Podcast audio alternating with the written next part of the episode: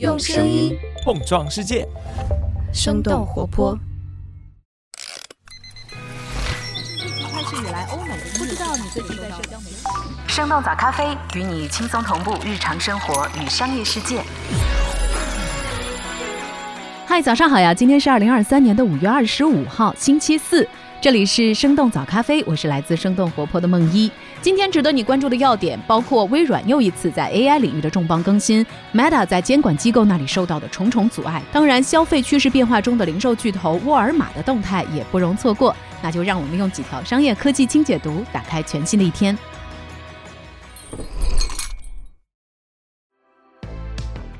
微软发布 Windows Copilot 人工智能与操作系统集成。五月二十三号，微软举办了二零二三年的开发者大会 Build。在这次大会上，微软的 CEO 纳德拉表示，他们将会在 Build 大会期间带来五十多个和人工智能相关的更新，包括 Windows 操作系统、Office 办公软件、必应搜索 Copilot 和微软云等等重要的业务方向。其中最为重磅的就是 Windows 操作系统和人工智能的结合。微软将把人工智能助手 Copilot 嵌入到 Windows 十一的桌面版操作系统当中。继搜索引擎和办公软件之后，可以对话的人工智能助手将会深度融入 Windows 的每一个角落。Windows Copilot 的工具将会出现在 Windows 十一的底边栏上，用户点击之后就可以进入聊天界面，直接和人工智能进行对话。除此之外，Windows Copilot 还可以调整电脑的设置，用自然语言命令电脑开始夜间模式，也能够控制电脑当中的应用。微软在现场演示了让 AI 推荐音乐，并且通过电脑中的音乐软件来播放的场景。当然，办公的功能也没有缺席，用户可以直接把文件拖拽到 Windows Copilot 的对话当中，让它来帮助处理文档、总结纪要或者是进行改写。这一次，Windows Copilot 还集成了文字生成图片的功能。Windows Copilot 将会在六月份开始测试，随后会推广到现有的 Windows 十一用户当中。微软采用 OpenAI 插件标准，必应搜索将嵌入 ChatGPT。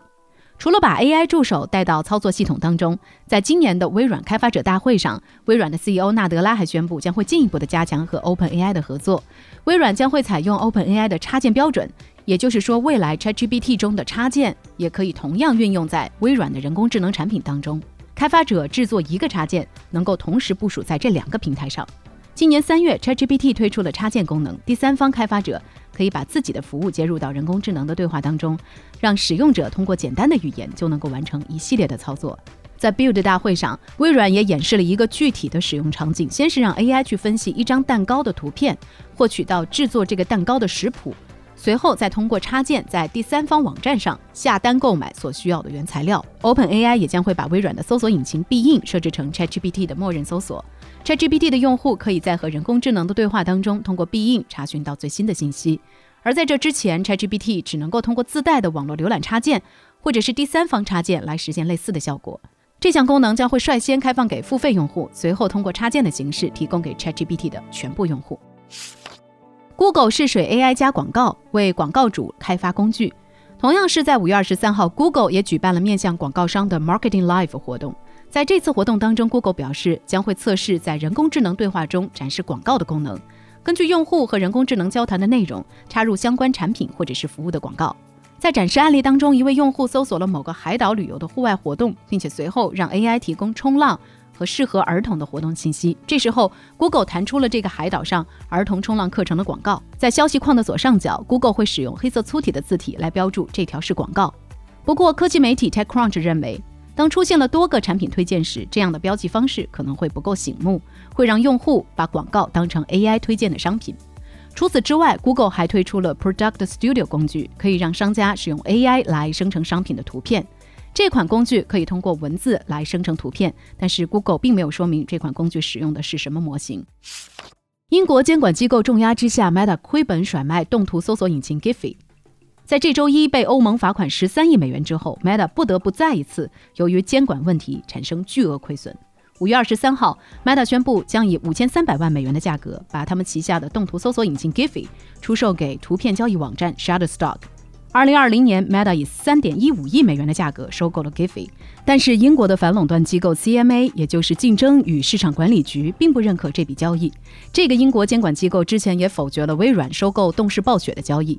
CMA 认为，社交媒体网站上每天有很多包含了 GIF 动图的贴文，而这些动图大部分都来自于 Giphy。Meta 收购 Giphy 之后，可能会阻止或者是限制其他社交媒体平台来访问 Giphy。于是，英国的反垄断机构命令 Meta 剥离 Giphy 的资产。在上诉失败之后，Meta 最终同意放弃这笔交易，将 Giphy 卖给其他公司。只不过，Giphy 最终出售的价格只有当初 Meta 收购时候的百分之十七。消费者转向生活必需品，沃尔玛上调业绩预期。上周末，零售巨头沃尔玛公布了他们今年一季度的财务业绩。财报显示，沃尔玛这三个月的总收入超过了一千五百亿美元，净利润是十七亿美元，同比减少了百分之十八。不过，沃尔玛上调了今年全年的业绩指引，表示他们的盈利情况可能要比预期的更好。沃尔玛的首席财务官表示，消费者正在购买更多的生活用品和必需品。但是购买电视这种非必需品的频率正在减少，而且很多人都会选择在打折时候进行购买。另外一家商超 Target 以及家居装修用品零售商 Home Depot 也展示了类似的消费趋势。沃尔玛在美国有六成的销售额都来自于生活杂货等必需品，这样的消费趋势对于沃尔玛更加有利。在中国市场，凭借着在线销售和山姆会员店的扩张，沃尔玛中国的销售额增长了接近三成。截止到去年十二月，山姆会员店在中国的门店数量达到了四十家，覆盖二十四个城市。另一方面，沃尔玛旗下的普通卖场却在不断的关店。根据三十六氪的报道，二零一六年到二零二二年，沃尔玛在中国内地一共关闭超过一百三十家卖场。在发布财报之后，沃尔玛也宣布将会进入到宠物的远程医疗行业。他们将会和一家名叫 Pop 的公司合作，为沃尔玛的会员来提供服务。享受这项服务的会员不需要提前预约，就能够和兽医进行文字或者是视频的沟通。阿里云进行裁员，整体优化比例大约为百分之七。根据澎湃新闻五月二十三号的报道，阿里云将进行大规模裁员，整体比例大约是百分之七，补偿标准为 N 加一加一。阿里云内部人士在接受采访的时候表示，这次人员调整的时间是五月份，大约是在四月底发放完年终奖之后启动的。阿里巴巴启动一加六加 N 的组织变革之后，阿里云智能被列为六大业务集团之一。五月十八号，阿里 CEO 张勇在财报电话会上表示，将会在未来十二个月之内把阿里云智能集团从阿里巴巴完全拆分，并且完成上市。根据阿里最近的季度财报，他们的云业务收入超过了一百八十亿元。目前，公有云整体市场规模的增速正在放缓。根据国际数据公司 IDC 发布的报告，二零二二年下半年和前一年同期相比，中国公有云服务的整体市场增速下滑接近百分之二十四。为了扩大用户规模，阿里云此前宣布史上最大规模的降价，将核心产品的价格全线下调百分之十五到百分之五十。亚马逊中国将停止应用商店服务。五月二十三号，亚马逊应用商店向用户发送邮件提醒，从七月十七号开始，亚马逊中国将不再提供应用商店服务。五月二十四号，亚马逊中国发布声明，表示停止亚马逊应用商店的服务，并不会影响其他亚马逊在中国的业务运营，包括亚马逊海外购、亚马逊全球开店和亚马逊中国官方网站等等。亚马逊应用商店主要提供应用程序和游戏等等内容的下载，是亚马逊旗下 Fire OS 系统的官方应用商店，目前覆盖接近二百个国家，主要服务于亚马逊自家的平板电脑。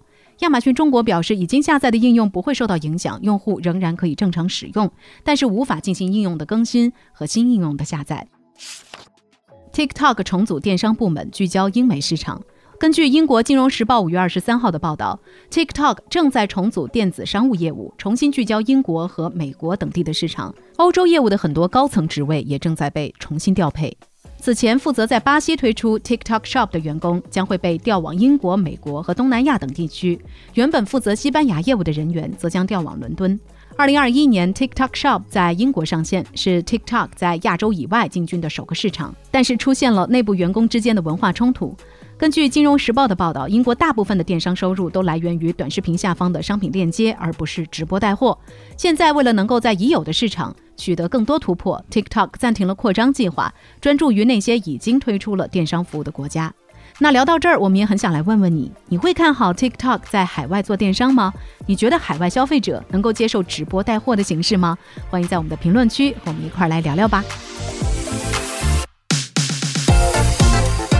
这就是我们今天的节目了。我们其他的成员还有监制泽林、监制一凡、声音设计 Jack、实习生 Aurora。感谢你收听今天的生动早咖啡，那我们就下期再见。